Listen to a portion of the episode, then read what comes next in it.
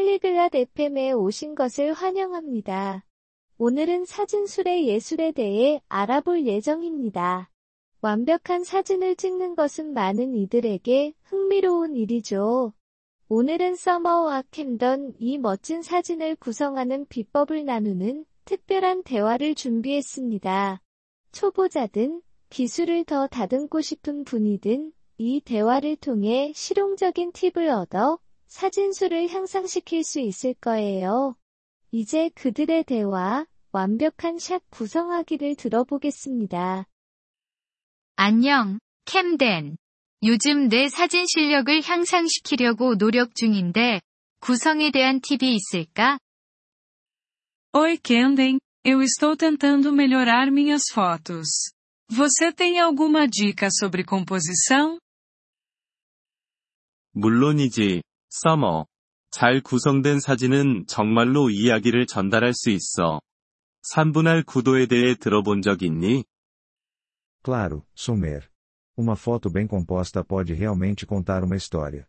Você já ouviu falar da regra dos terços? 그게 뭔지 알 것 같아. 사진을 아홉 부분으로 나누는 거지? Acho que sim. É onde você divide a foto em nove partes, certo? 맞아. 이미지를 두 개의 수직선과 두 개의 수평선으로 나눈다고 상상해봐. 중요한 요소들을 이 선들 위나 그 교차점에 위치시켜. Exatamente. Imagine que sua imagem é dividida por duas linhas verticais e duas horizontais. Coloque os elementos importantes ao longo dessas linhas ou nas interseções delas. 아, 이해했어. 그럼 사진이 더 흥미로워지는 거야? Ah, entendi. Isso torna a foto mais interessante? 그래. 관객의 시선을 사진 안으로 끌어들이는데 도움이 돼. 넌 어떤 종류의 사진을 찍고 싶어 해? Sim. Isso ajuda a atrair o olhar do espectador para dentro da imagem. Que tipo de fotos você está tirando? 나는 자연 사진을 찍는 걸 좋아해. 나무, 꽃, 풍경 이런 것들 말이야. Eu adoro fotografia de natureza. Capturar árvores, flores e paisagens.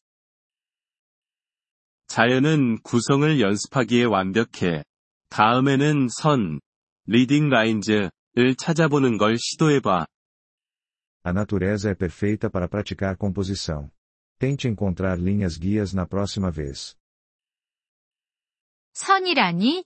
그게 무엇인데? Linhas guias? O que são essas? 선이란 관객의 시선을 주제로 이끄는 선을 말해. 길이나 강 같은 거지.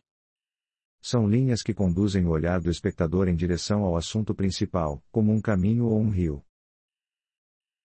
아, 멋지다. 찾아봐야겠어. 다른 기법은 없을까? Ah, que legal. Vou procurar por elas. Tem mais alguma técnica? 대칭이나 패턴을 가지고 놀아볼 수도 있어. 시각적으로 매우 만족스러워. Você também pode brincar com simetria ou padrões. Eles são muito agradáveis aos olhos. 대칭이라니? 물에 비친 반영 같은 거? Simetria? Tipo reflexos na água? 응, 정확해. 반사면은 아름다운 대칭적인 사진을 만드는 데 도움이 돼. Sim, exatamente. Superfícies refletoras podem criar belos disparos simétricos.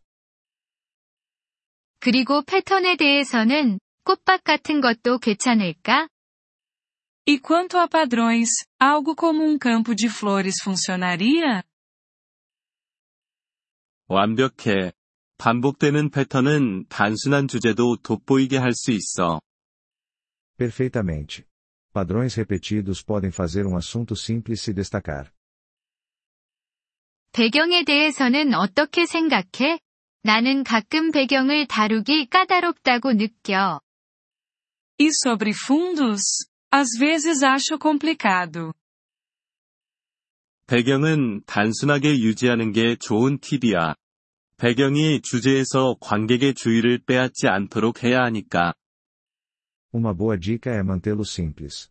Você não quer que o fundo distraia do seu assunto principal. 그러게 말이야. 난잡한 배경은 사진을 망칠 수도 있겠다. Faz sentido. Imagino que um fundo bagunçado pode estragar uma foto. 그럴 수 있어. 그리고 프레임 안에 프레임 기법도 고려해봐. Pode mesmo. Além disso, considere a técnica de quadro dentro de um quadro. 그게 뭔데? O que é isso? 창문이나 아치 같은 자연적인 프레임을 사용해서 주제에 초점을 맞추는 거야. 꽤 효과적이지. Use molduras naturais como janelas ou arcos para focar no seu assunto. É bastante eficaz. 그런 사진 본 적 있어. 정말 눈길을 끌더라고. 모든 팁을 알려줘서 고마워, 캠덴. Já vi fotos assim. Realmente chamam a atenção. Obrigada pelas dicas, Kenden. 천만에, 서머. 기억해. 실력을 향상시키는 가장 좋은 방법은 계속 연습하는 거야. De nada, Sumer. Lembre-se, a melhor maneira de melhorar é continuar praticando. 그럴게. 다음에는 사진 편집 방법도 가르쳐 줄래? Vou fazer isso. E quem sabe na próxima vez, você possa me mostrar como editar fotos também. 물론이지. 다음에는 편집의 기초에 대해서도 다루어 볼게. 촬영 잘해. Claro. Na próxima, vamos abordar o básico da edição. Divirta-se fotografando. Agradecemos seu interesse em nosso episódio. Para acessar o download do áudio, por favor, visite poliglote.fm e considere a possibilidade de se tornar um membro por apenas 3 dólares mês. Seu generoso apoio ajudará muito em nossa jornada de criação de conteúdo.